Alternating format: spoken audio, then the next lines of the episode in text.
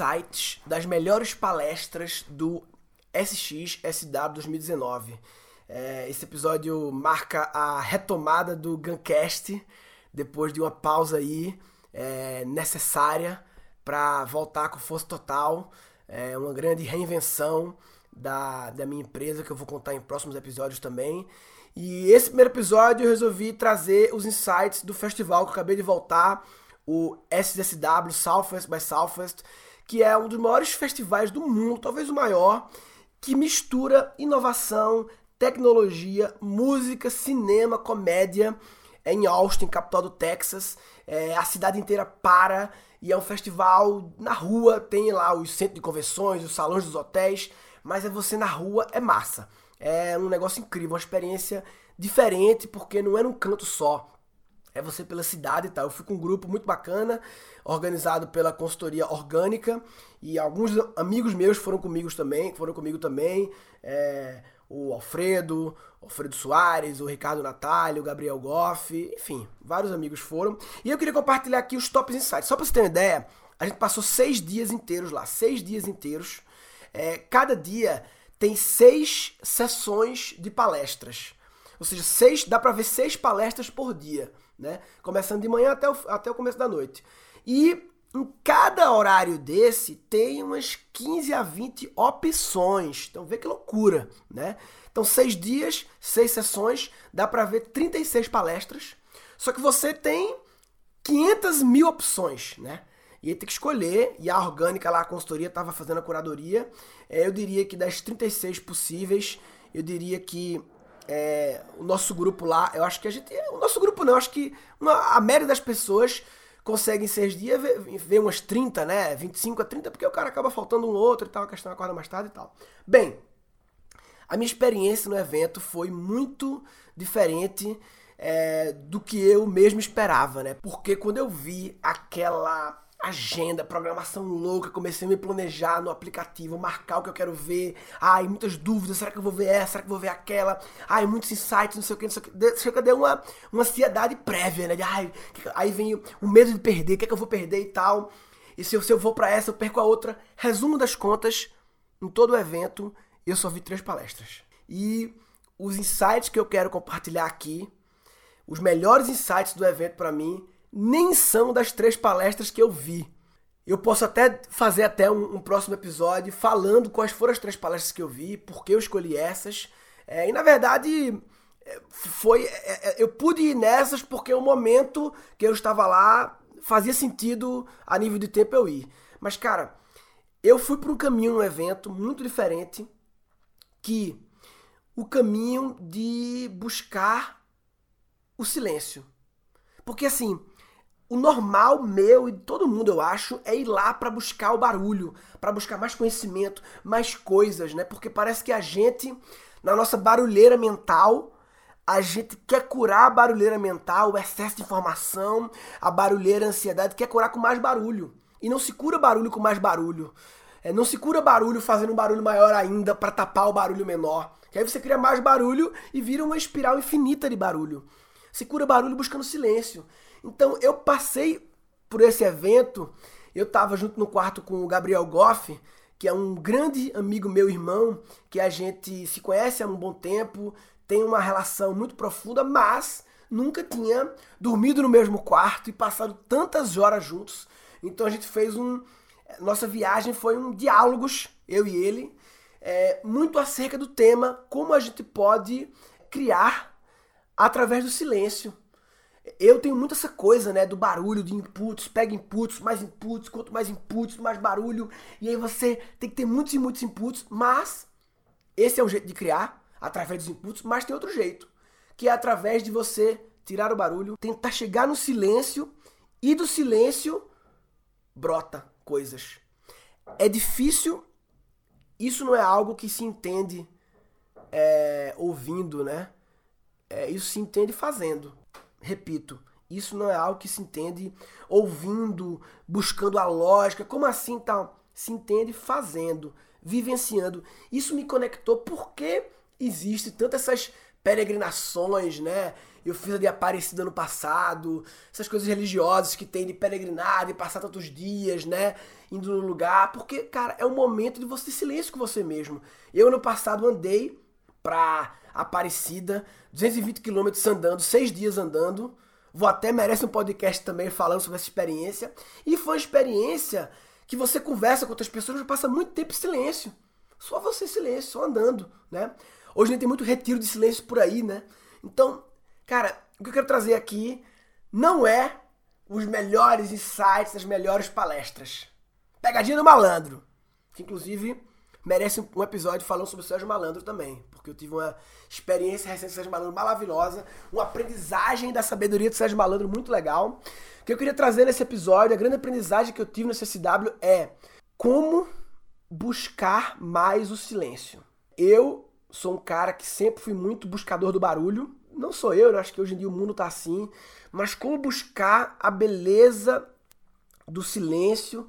É difícil explicar. Como é que explica esse silêncio, Lívia? Tô com Lívia aqui. Lívia é uma apreciadora do silêncio também, não é? Sim.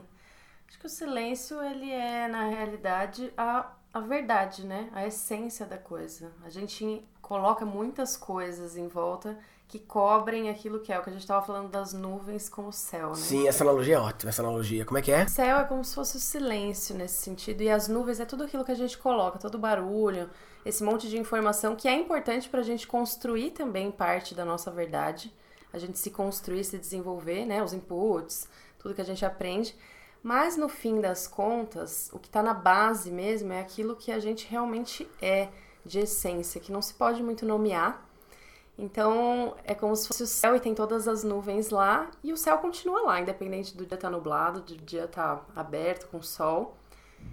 E às vezes quando a gente consegue silenciar, tirar todas essas nuvens, é algo, né, uma luz tão grande que a gente vê que vale muito mais do que aquele monte de nuvem. Só que as nuvens fazem parte também. Sim. Então é, é um jogo desse equilíbrio entre a nuvem, que também é necessária, mas sempre lembrar que por trás de tudo isso existe algo muito maior. Talvez a gente possa criar as grandes coisas, né? Ou ter os grandes insights. E essa, essa coisa de buscar o barulho para curar o barulho se reflete também não só em conhecimento, o barulho, mas se reflete também em comer, né?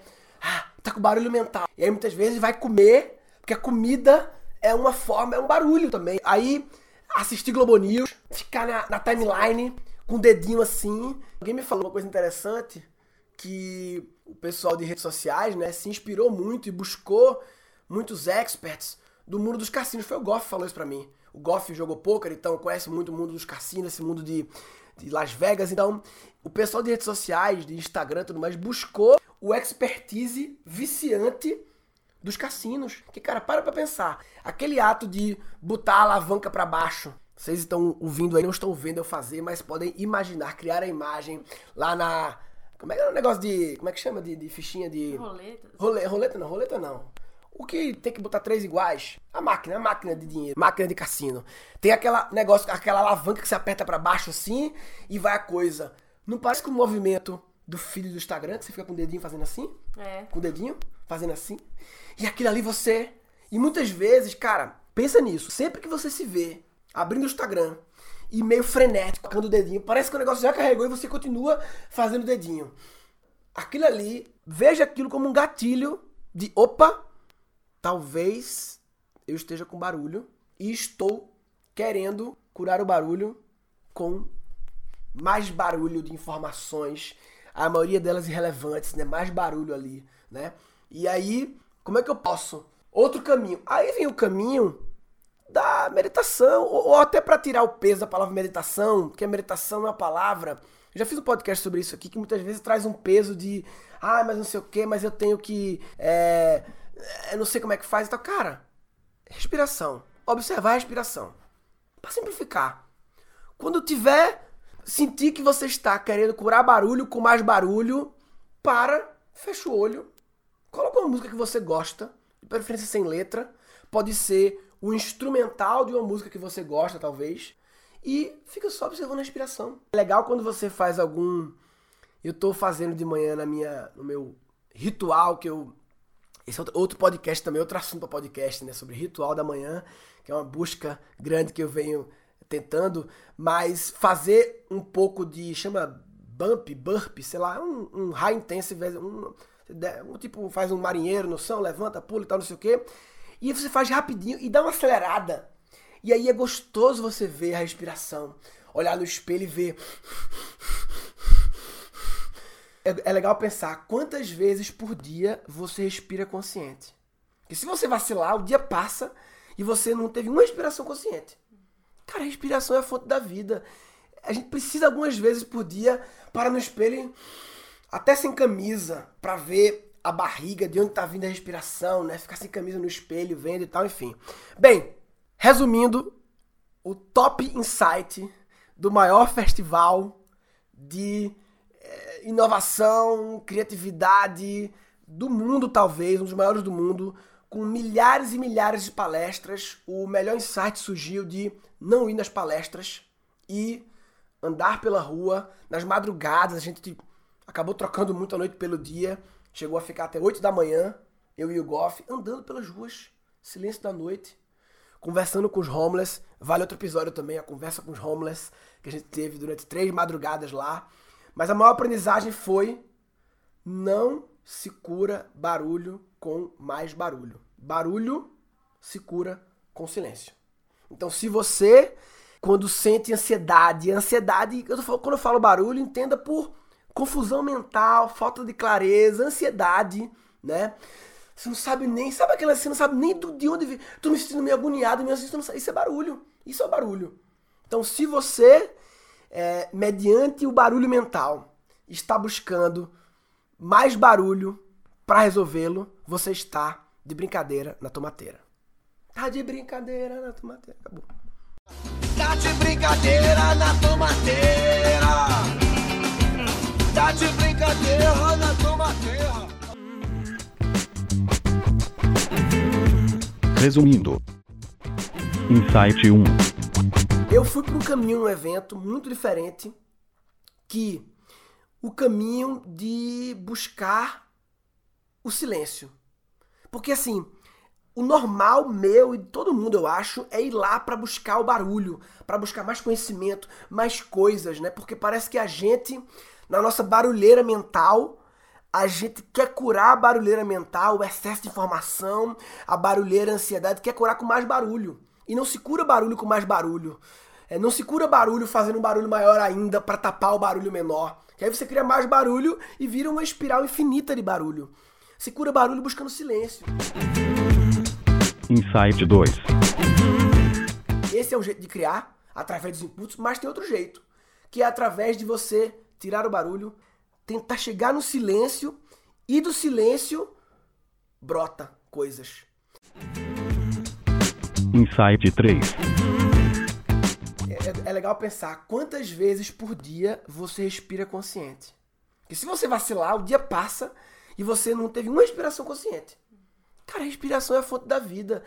A gente precisa algumas vezes por dia para no espelho, até sem camisa, para ver a barriga, de onde está vindo a respiração, né? Ficar sem camisa no espelho, vendo e tal, enfim. Se você curtiu esse episódio, se você curte o Guncast, eu quero te pedir dois favores. Um favor, recomenda para os amigos tanto o Guncast, tanto esse episódio, como o meu podcast, como podcast em geral. Segundo favor é para você fazer um comentário sobre esse episódio lá no guncast.com.br. Eu falo, falo, falo aqui e não tenho retorno muitas vezes das pessoas, e o comentário lá do guncast.com.br é uma forma de eu poder ver o que vocês estão pensando, o que vocês concordam ou não concordam, o que acharam ou que não acharam. Então, ficaria muito feliz mesmo em ver um comentário teu no gancast.br. É nóis!